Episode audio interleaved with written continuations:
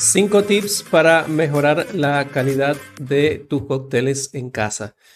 Este es el episodio que vamos a estar conversando el día de hoy, aunque este episodio es dirigido más que todo para quienes son aficionados o entusiastas de preparar sus cócteles en casa o disfrutar buenos cócteles. Quédate si también eres un profesional del área del bar porque algunos tips te pueden servir. ¿Te apasiona el mundo de la coctelería y el sector de alimentos y bebidas? Llegaste al lugar indicado. Para mantenerte informado y al día con las nuevas tendencias de la industria, te invito a pasar detrás del bar con Eleazar Herrero. Y antes de iniciar te cuento que ya están disponibles en nuestra zona VIP, también si deseas adquirirlo por separado, los tutoriales de cómo aprender a hacer ginger beer casero y también estamos eh, iniciando esta semana eh, un taller totalmente práctico en el que vas a aprender a hacer algunas servidas de free puro o servido libre totalmente elegantes. Van seis videos y vamos a seguir agregando más. Así que si te quieres unir de cualquiera de las dos maneras, iniciando e incluyéndote en el área VIP o si deseas solamente adquirirlo por separado, te voy a dejar los links en la descripción de este episodio. En este podcast y en el canal de YouTube también siempre te hemos invitado a que tú mismo eh, practiques y crees tus propios cócteles en casa, a que entiendas que es fácil simplemente con eh, entender la receta y tener lo que necesitas para preparar estos cócteles. Dijimos también, hemos dicho acá incluso que si no tienes jigger, si no tienes todos los instrumentos, pues igual tú puedes crear y practicar los cócteles, incluso replicar los cócteles de alguien en casa. Pero también hemos dejado claro que hay que saber entender y respetar la receta que tú quieres replicar o entender cada ingrediente que aporta ese cóctel. Entonces, ¿te ha pasado, por ejemplo, que en algún bartender o el, bar preferido te dan la receta del cóctel que tú a ti más te gusta de ese bar y resulta que cuando tú vas a replicarlo en tu casa no queda igual? Justamente para eso son estos tips que te voy a dejar el día de hoy. El tips 1 eh, uno de los más importantes es el tema de respetar las medidas, respetar las cantidades. A veces cuando tomamos los ingredientes de un cóctel, ya sea de internet o de alguna otra persona, simplemente nos quedamos con los ingredientes, pero no con las cantidades el equilibrio depende en gran medida de que tú puedas respetar las cantidades de los ingredientes que tú vas a colocar allí. Y cuando hablamos de respetar, no solamente es que yo sé las cantidades, pero eh, puede pasar también que cuando yo estoy trabajando con mi jigger o con mi medidor, no lleno el jigger hasta el, hasta el sitio exacto que debería estar. ¿ok? Los jiggers generalmente, como debes saber, los más utilizados son de una onza por dos onzas, pero ¿qué pasa? Que a veces cuando vamos a servir no llegamos hasta el tope del jigger, que eso por ejemplo serían las dos onzas que yo necesito, o no llego en la línea exacta hasta la once y media o la cantidad que yo necesito. Eso, aunque no parezca, aunque parezca que es muy poco, un cuarto de onza, eso puede llegarte a variar el sabor final de tu cóctel. Entonces, respeta siempre las cantidades, trata de trabajar la precisión al momento de crear tu cóctel. El siguiente tips que te dejo es el manejo del hielo. Es importante saber utilizar el tipo de hielo que necesita cada cóctel. Y cuando hablamos de usar el hielo, estamos hablando acerca del hielo que va en la cristalería y el hielo con la que yo voy a agitar, refrescar o mezclar mi cóctel.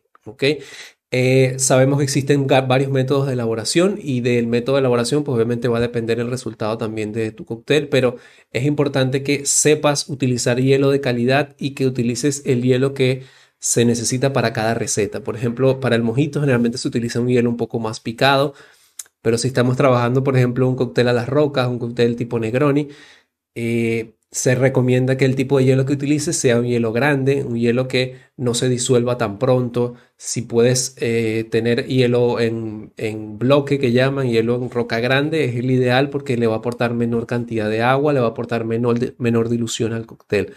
Entonces hay que ir entendiendo las características que tiene cada cóctel para saber qué tipo de hielo utilizar.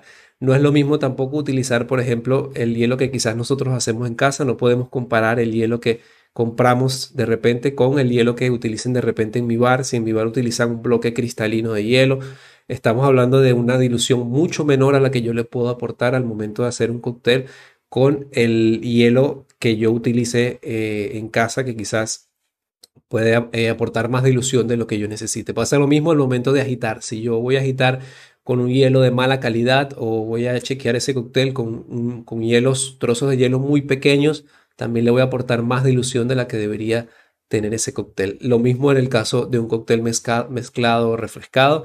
Se recomienda siempre utilizar gran cantidad de hielo, pero que sea hielo grande, hielo en roca, hielo de buena calidad. Esto va a afectar mucho eh, el cóctel final que tú disfrutes. Es importante también como tercer tips entender el método de elaboración de ese cóctel. Ya te dejé eh, en uno de los episodios hablamos un poco acerca de eh, los métodos de elaboración y es importante que entendamos qué le aporta cada método de elaboración a cada cóctel, porque no es lo mismo, como ya mencionamos, hacer un cóctel que normalmente es refrescado, hacerlo agitado o viceversa, porque te lo dejo por acá, por cierto, si estás en YouTube, te lo voy a dejar en una tarjeta. Eh, cada método de elaboración le aporta algo distinto en dilución, en mezcla, en homogenización e incluso en oxigenación. Entonces es importante entender y respetar el método de elaboración. Otro detalle importante es saber agitar y mezclar de la manera apropiada.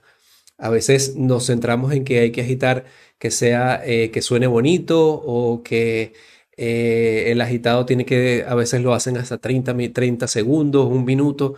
Hay que respetar la manera en la que se agita el cóctel. Lo importante es que sea un movimiento continuo que sea un movimiento, eh, no se recomienda que dure más de 15 minutos el agitado con hielo, porque vas a estar aportando más agua de lo que tú necesitas. Incluso la forma en que tú agites puede aportar más o menos hielo. Si golpeas más fuerte, si agitas más fuerte, vas a aportar más hielo. Si agitas más suave, pues vas a aportar menos dilución.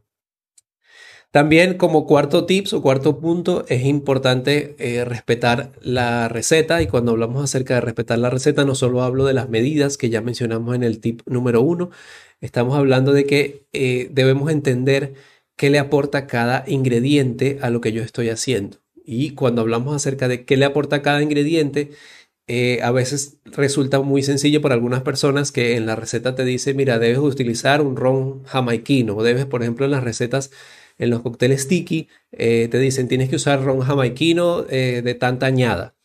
Y generalmente simplemente decimos, ah, no, yo voy a usar un ron dorado, cualquier ron dorado que yo tenga acá en casa. Y no es lo mismo, ¿ok? Eh, hay que entender qué le aporta cada uno de esos ingredientes a cada cóctel. Pasa lo mismo si, por ejemplo, utilizamos un tipo de vermut distintos. Por ejemplo, aunque sea vermut roso, no es lo mismo usar un vermut roso clásico que usar un vermut roso, por ejemplo, reserva. Entonces, eh, hay que entender qué es lo que le está aportando cada uno. Pasa lo mismo incluso, por ejemplo, con el gin. No es lo mismo usar un gin eh, Old Tom que, por ejemplo, un, London Dry Gin. Entonces, son sabores que le van a aportar algo distinto. Incluso pasa con la vodka. Eh, estábamos acostumbrados hace mucho tiempo que el vodka era un sabor neutro. Hoy en día ya tenemos vodkas saborizados, generalmente añadido con sabores naturales. Eso también le va a dar un giro totalmente distinto a mi cóctel y el equilibrio también puede cambiar. Entonces es importante respetar también y no solo respetar, entender qué le aporta cada ingrediente al cóctel que yo estoy realizando.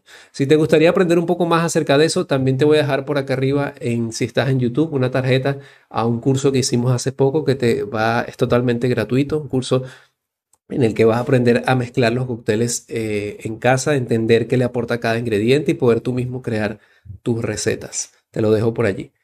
Otro eh, detalle, aunque a veces descuidamos un poco, es el tema de la presentación y la decoración. A veces como el cóctel es para nosotros beberlo en casa, para consumirlo entre amigos, descuidamos un poco el tema de la, la decoración o la presentación del cóctel. Y en la presentación está incluido el tipo de cristalería que yo utilizo.